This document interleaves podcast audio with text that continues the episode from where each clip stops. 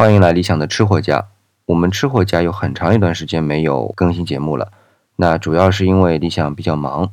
但是呢，今天我们把这个节目给复活了。为什么呢？因为我认识了一位同样是吃货的好朋友毛毛虫。哎，毛毛虫啊，大家可能在前天的节目里边，在小跑堂的节目里边啊，有听到过他。那他本身就是一位非常乐观的主播，他的电台频道是 FM 幺三二二五二九。哎，他的节目当中啊，其实有很多原创的文字，除了吃货之外啊，是挺不错的，大家可以去关注哦。那今天呢，他带我们去到云南，来看看有什么好吃的。哎，是什么呢？翠鱼，对吧？那就请毛毛虫来给我们说说翠鱼。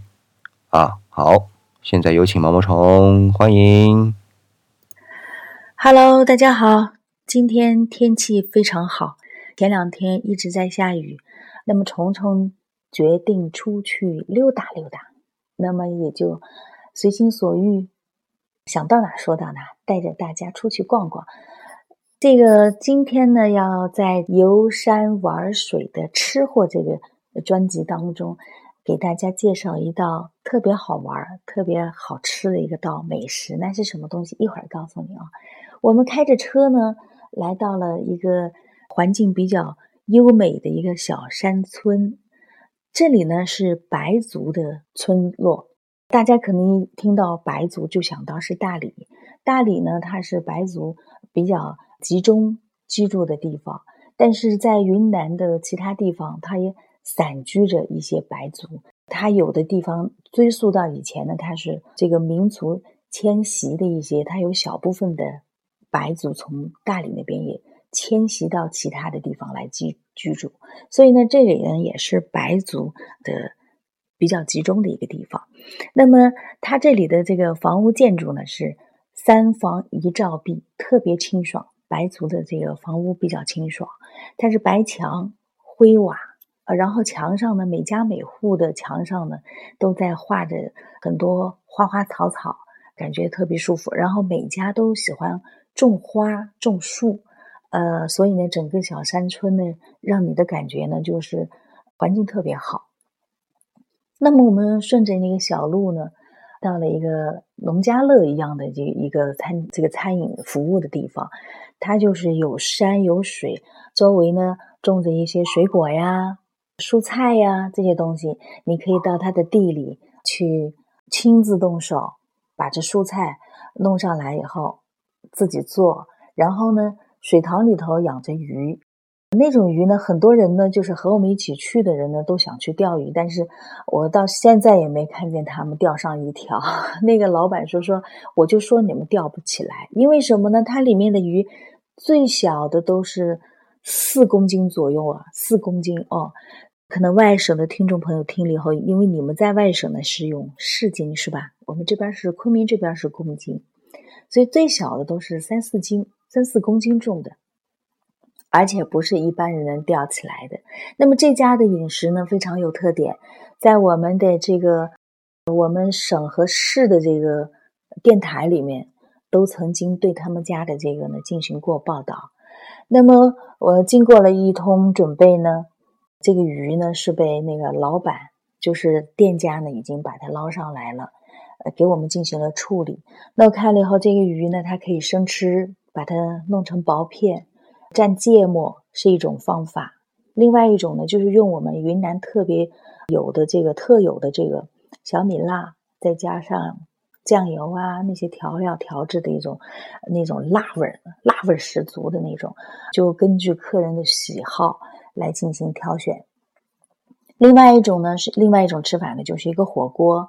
那火锅端上来以后呢，就把那鱼放进去。它那鱼片可以生吃，也可以涮着吃。然后经过煮了以后，你说那鱼肉吧，煮上来吃的以后，它特别特别的脆，叫脆皮鱼。为什么？这脆肉鱼呢，它那个嚼着以后，那肉呢特别有弹性。是脆的，越煮越脆，这个就是它的比较特点特点之一。反而呢，那生鱼片呢还比较鲜嫩，哎，所以大家都非常惊讶，说：“哎，这怎么搞的？”然后我也曾经非常好奇，我就跑到厨房去问老板：“我要，我想偷看一下他们的制作方法。我想肯定里面是加了什么东西，用什么特殊的东西给它制作出来的。”但是我看了一下，从头到尾我就没看出什么问题来，从头到尾还是就像家里面爸爸妈妈做饭一样的，呃，去了内脏、鱼鳞啊，怎么怎么就该怎么做就怎么做。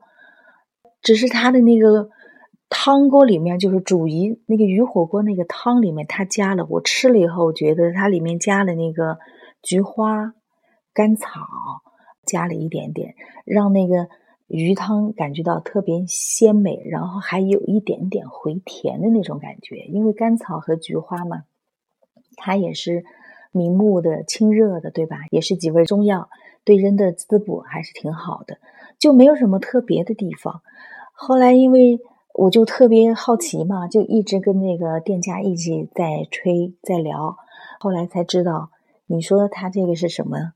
我也到现在也没搞清楚。但是我觉得非常有特点，就是这鱼呢，从小到大，他们不喂任何的，比如说饲料啊，或者是什么青草啊，什么包这个玉米啊这些东西，从来不喂。喂的是什么？喂的是蚕豆，很奇怪吧？我就不知道，就是这个蚕豆在对这个鱼肉的肉质的这方面有什么影响。但是，就是从它的这个喂喂养的这种方法来讲，我是第一次听说。然后给我的感觉就是说，一个是非常的绿色，非常的环保，嗯，特别天然，特别自然。具体的究竟是什么原因，我也不清楚。反正我觉得很好吃。所以呢，如果你有机会来到这里的话，呃，我觉得还是值得去看一看，值得去尝一尝。好了，今天的吃货之旅到现在差不多就结束了，因为我们马上就要去吃脆皮肉鱼。然后这个感谢您在这里收听，虫虫在这里祝你星期天快乐，拜拜。